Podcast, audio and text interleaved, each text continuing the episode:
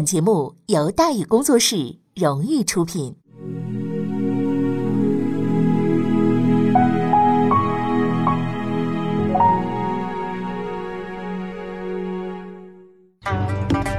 说书唱戏劝人方，三条大道走中央，善恶到头终有报，人间正道是沧桑。给您续上一杯茶，我慢慢的说，您细细的品。听大禹。话说明朝，除了咱们广播直播以外啊，我们还在喜马拉雅独家网络发布。各位呢，可以登录喜马拉雅手机和电脑客户端，搜索“大禹茶馆”，选择收听。上期节目咱们说到哪儿啊？咱们说到假意投降，祖大寿放弃城池，意外反叛，孔有德占据登州。孔有德占了登州，跟一狗皮膏药似的，撕也撕不掉，像牛皮癣一样治也治不好。那怎么办呢？崇祯决定，哎，想办法解决这个问题。但是新任巡抚谢琏刚到任呢，就发现，在围剿孔有德之前呢，他必须得先突围。哈哈，为什么得先突围呢？呃，孔有德手底下这帮兵啊，打后金军那就只能算是凑合，但是打关内这帮子人，那实在是绰绰有余。谢莲到达莱州之后，就让人给围了。但是孔有德攻城这个水平明显是呢次点，双方就陷入了僵持啊！你进不来，我也出不去。朝廷倒是真急眼了，听说新到的巡抚又给围住了，立即增兵两万多人直奔莱州。孔有德听说朝廷援兵到了，也不含糊，加班加点攻城，现炒现卖，拉出了登州城里的大炮，猛轰城头。竟然呢就把新到任的山东巡抚给轰死了。当然，这山东巡抚不是谢莲，谢莲是这个来登莱巡抚啊。谢莲虽说打仗没谱哈，但是比较硬，死撑就等着援兵来。结果他等来的不是援兵啊，等来的是一个做梦也想不到的消息。围城的孔有德派出了使者，交给了他一封信，信中表示希望谢大人开恩，我愿意投降。听明白了啊？不是要谢大人投降。而是要谢大人接受投降，你这就是比较搞笑了，是不是？身陷重围的还没投降呢，包围的人倒要投降了，这鬼才信嘛！哎，这个谢莲信了，因为形势摆在眼前，朝廷援兵这不就来了吗？对不对？那朝廷援兵一到，那孔有德是个聪明人，投降是他仅存的选择了，他决定亲自出城接受投降。谢的人到底啊啊，还算是个知识分子。他不知道孔有德同志虽然是个聪明人，但是一个聪明的坏人。从他反叛那天起，他就没打算回头。时候到了，孔有德张灯结彩，锣鼓喧天，亲自在城门迎接。谢巡抚很受感动，带着几个随从呢，就出城受降了。为示庄重，他还去找来莱州总兵，让他一起出城啊。总兵不去啊，不但不去，还劝劝谢巡抚：“你呀，最好也别去啊。”跟谢莲不一样，这位总兵啊，从基层干起来的。比较了解兵油子的特点，认定有诈，坚持不去，保住莱州，就此一举。接下来这个过程呢，可就很有戏剧性了。谢莲出城之后呢，受到了孔有德的热情接待，手下纷纷上前，亲密地围住了谢巡抚，把他直接拉到了大营，一进去就变了脸了。孔有德的打算是啊，先把谢巡抚给绑起来，是吧？然后当人质。然后呢，又把随同的一知府拉到城下，逼他传话，让里边人投降。这位知府啊，表示配合。到了城下之后，让喊话，还真喊了，是吧？啊，拿刀逼着放脖子上来喊话啊！这位知府往城下一站，我死了以后，你们要好好守城啊！那按常规来算吧，此时发生的事情，那已经是怒不可遏了，应该是贼兵极其愤怒，残忍地杀害了知府大人。哈哈，但事情并非如此，因为知府大人固然有种，但是更有种的是那位不肯出城的总兵。他听说巡抚让人给打劫了，知府在下边喊话，二话不说，让人装填炮弹，咚就瞅着这个敌人密集地区就开炮啊！敌人密集区那不就是知府大人所在地吗？这几炮打下去，叛军是死伤惨重啊！知府大人也在其中壮烈捐躯。虽然说巡抚够傻。好在知府够硬，总兵够狠，莱州这算是保住了。但是孔有德呀，还是溜了，赶在援军到来之前溜的。那照说这么个事情，是不是？这么闹下去的话，那没完了。崇祯随即下令啊，出狠招，调兵。照目前这情况来看，要收拾这帮人呢，嘿，随便找人没效果了，要整必须得往死里整。所以他调来俩猛人，第一个新任山东巡抚朱大典。这位朱大典呢是浙江金华人，文官出身，但是这个人呢性格坚毅，饱读兵书，很有军事才能。但是更猛的是第二个人。此时的山东半岛基本算是孔有德主管了，巡抚的工作他基本都干，想怎么来怎么来，看样子打算是要定居了。而且他此时呢手下已经有四五万人了，也非常有战斗力，是吧？也有战斗经验，对付一般部队绰绰有余。所以派来打他的是特种部队。崇祯五年七月，明军先锋抵达莱州附近，与孔有德军相遇，大败之。孔有德不服气啊，啊，决定亲自出马，在沙河附近布下阵势迎战明军。他迎战的是明军先锋，明军先锋是关宁铁骑，统领关宁铁骑的大名鼎鼎吴三桂。猛胜朱大典者，吴三桂也。虽然照年龄推算，这时候的吴三桂啊，还不到二十呢。但是呢，已经是很猛的一个人了啊！而话说来，要开战，那你就得往前冲，连他爹都没法管。对付孔有德之流，那是比较合适的。战斗的进程可以用一个词来形容的：杀鸡焉用牛刀。关宁铁骑那个战斗力啊，已经讲过了。这么多年来，能跟皇太极打上几场、过上几招的，也就这支部队了。而孔有德那个军队虽然也在辽东那片转悠，但基本算是游击队。逢年过节了吧，跟着毛文龙出来打黑枪，哎，说实在的没法比，反映在战斗力上效果非常明显。孔有德这个军队一触即溃，被吴三桂啊追着跑，跑了几十里，死了近万人，这才算成功的逃走。原本孔有德那个战术呢是围城打援，围着莱州援军来打一个，但这批援军太狠了，别说打援了，城都别围了，立马都给撤了。莱州成功解围，但吴三桂的使命并未结束，他接下来的目标是登州。被彻底打怕的孔有德退回登州，在那里，他纠集了耿仲明、李九成、毛成禄的所有军力，共计三万余人，固守城池。他坚信必定能够守住。其实朱大典也这么想，倒不是孔有德那三万人太多，而是因为登州城太厚。登州是明代重要的军事基地啊，往宁远的锦州啊送粮食都是从这儿起航的，所以防御呢是极其坚固的。更要命的是，后来孙元化来了。这位兄弟搞大炮的，所以他修建城墙的时候呢，是按炮弹破坏力来算的。换句话来说，平常那个城墙啊，也就能扛凿子来凿；登州的城墙那是能扛大炮的轰的，抗击打能力那是相当的强。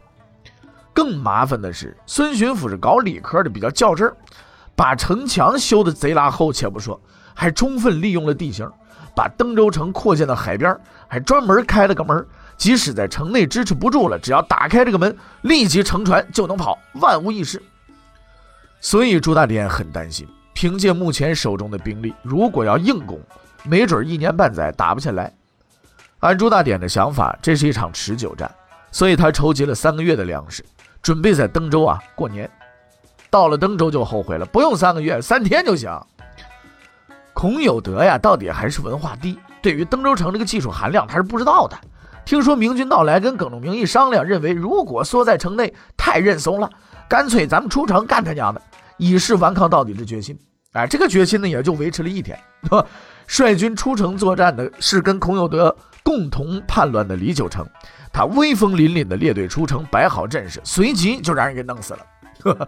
明军出战的依然是关宁铁骑，来去如风，管你什么阵势不阵势，就怕你没出来。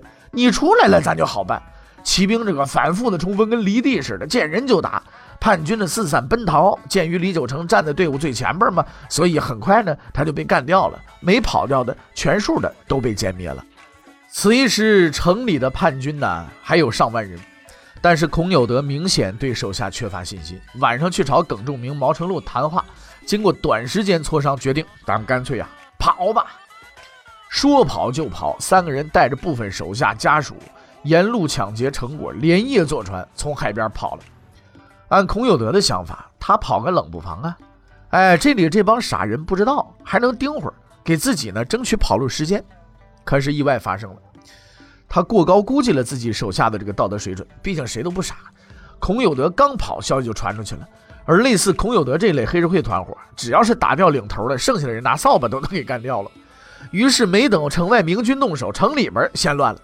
登州城门洞开，逃跑的逃跑，投降的投降，跳海的跳海。朱大典随即率军进攻，啊，进城收复登州。这事情算是了了。但孔有德这帮人在山东乱搞了半年，不抓回来修理修理，主要有点太不像话了。所以将领们纷纷提议要率军追击孔有德。但是朱大典没有同意，不同意出兵，是因为不需要出兵。哈哈，逃到海上的孔有德很得意啊，虽说登州丢了，但是半年来东西也没少抢啊，地主当不成，我能当财主啊！得意到半路遇上个人，消停了，是吧？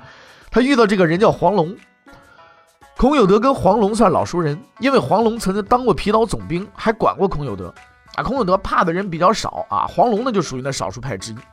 孔有德之所以投孙元化，就是因为啊，黄龙太厉害，在他手下太难混了，在最不想见人的地方，最不想见人的时候，遇上了最不想见的人，对吧？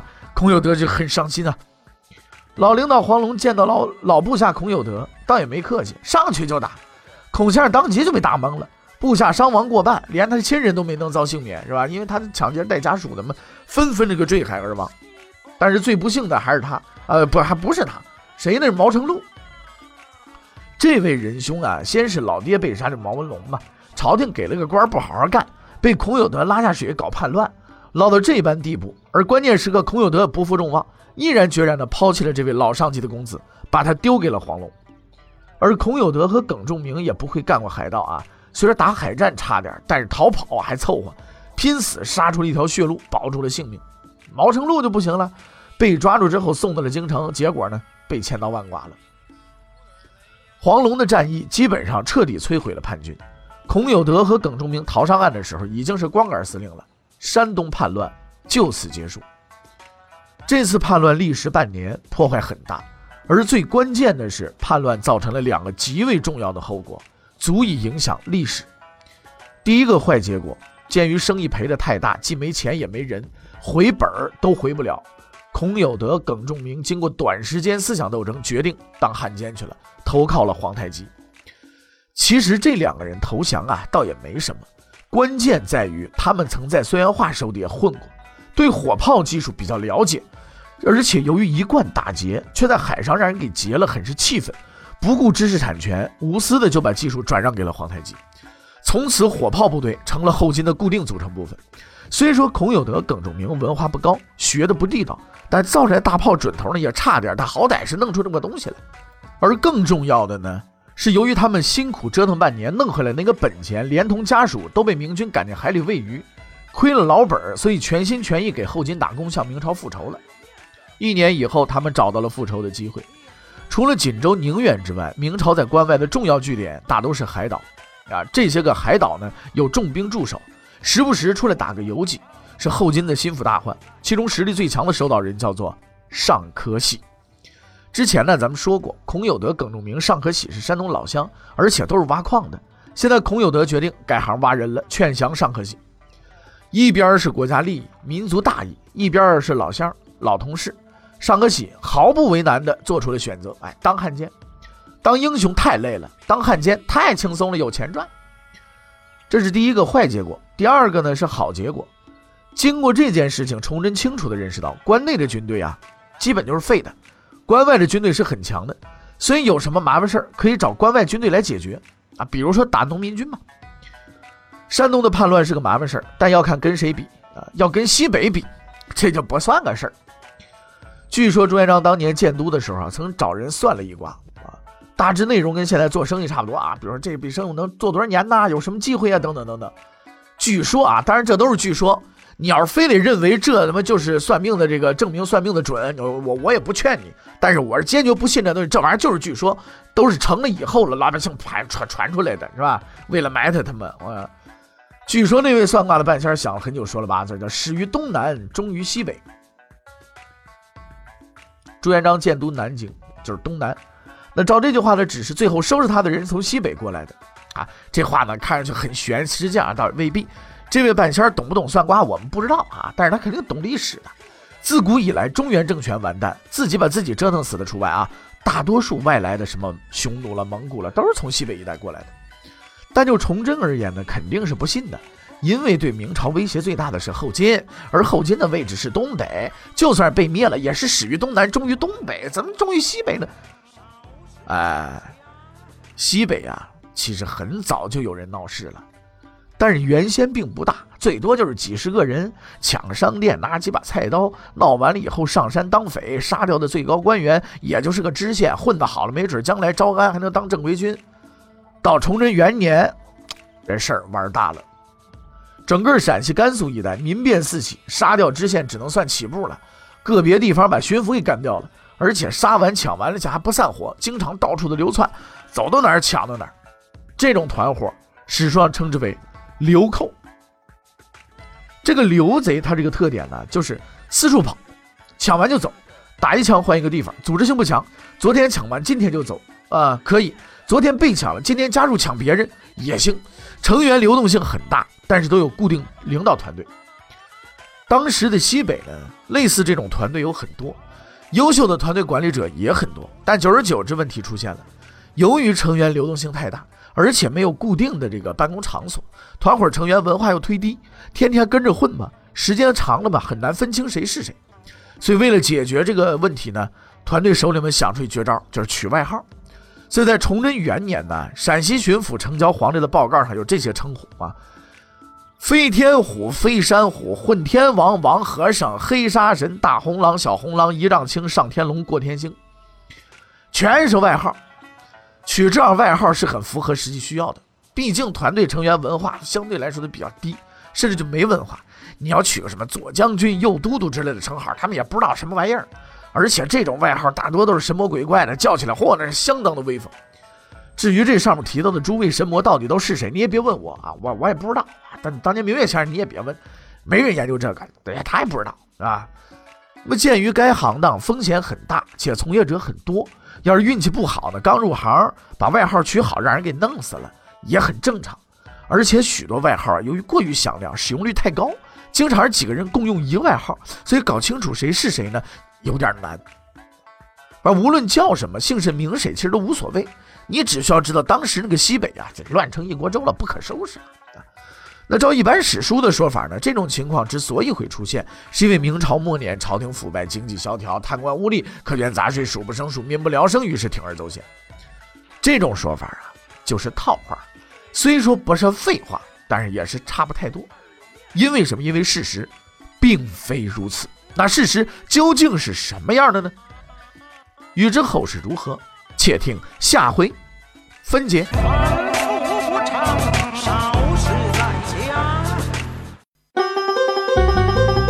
各位，你想跟大禹交流吗？你想跟大禹辩论吗？你想给大禹指出错误吗？来微信吧，微信搜索订阅号“大禹茶馆”，哎，就能实现了。记住啊，宇是宇宙的宇。